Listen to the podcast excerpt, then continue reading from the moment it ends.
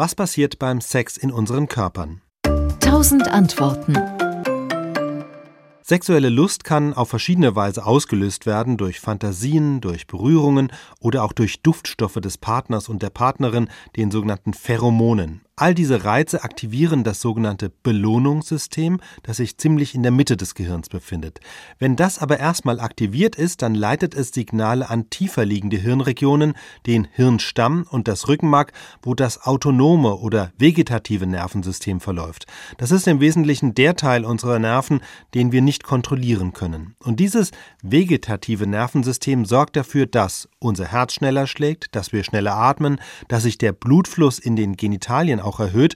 Dadurch kommt es bei Männern zu einer Erektion, bei Frauen wiederum schwellen Klitoris und die inneren Labien an. Das macht alles das vegetative Nervensystem, insbesondere der sogenannte Parasympathikus, das ist ein Teil davon. Also, Frequenz von Herz und Atem nehmen zu, ab einem bestimmten Punkt schütten dann der Hypothalamus und die Hypophyse im Gehirn einen Cocktail aus verschiedenen Botenstoffen aus, darunter Oxytocin, das ist das sogenannte Bindungshormon, weil es uns einfühlsamer macht, es reduziert Stress und stärkt das Vertrauen in unsere Partner.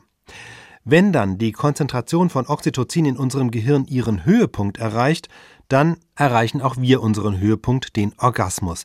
An der Stelle übernimmt dann der Sympathikus die Steuerung des autonomen Nervensystems, das ist der Gegenspieler des Parasympathikus.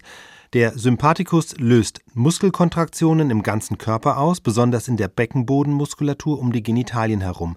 Das heißt, bei Frauen ziehen sich die Muskeln um die Vagina zusammen, die Gebärmuttermuskulatur kontrahiert rhythmisch, genau wie die Muskeln am Penis.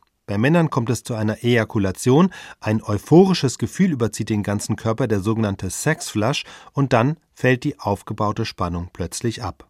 Unsere Geschlechtsteile kehren zu ihrer normalen Größe zurück, Herzschlag und Atemfrequenz normalisieren sich und nach dem Orgasmus steigt in unserem Gehirn die Konzentration der Hormone Serotonin und Prolaktin.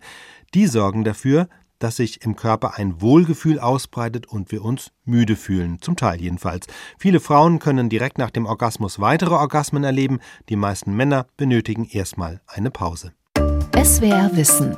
Tausend Antworten.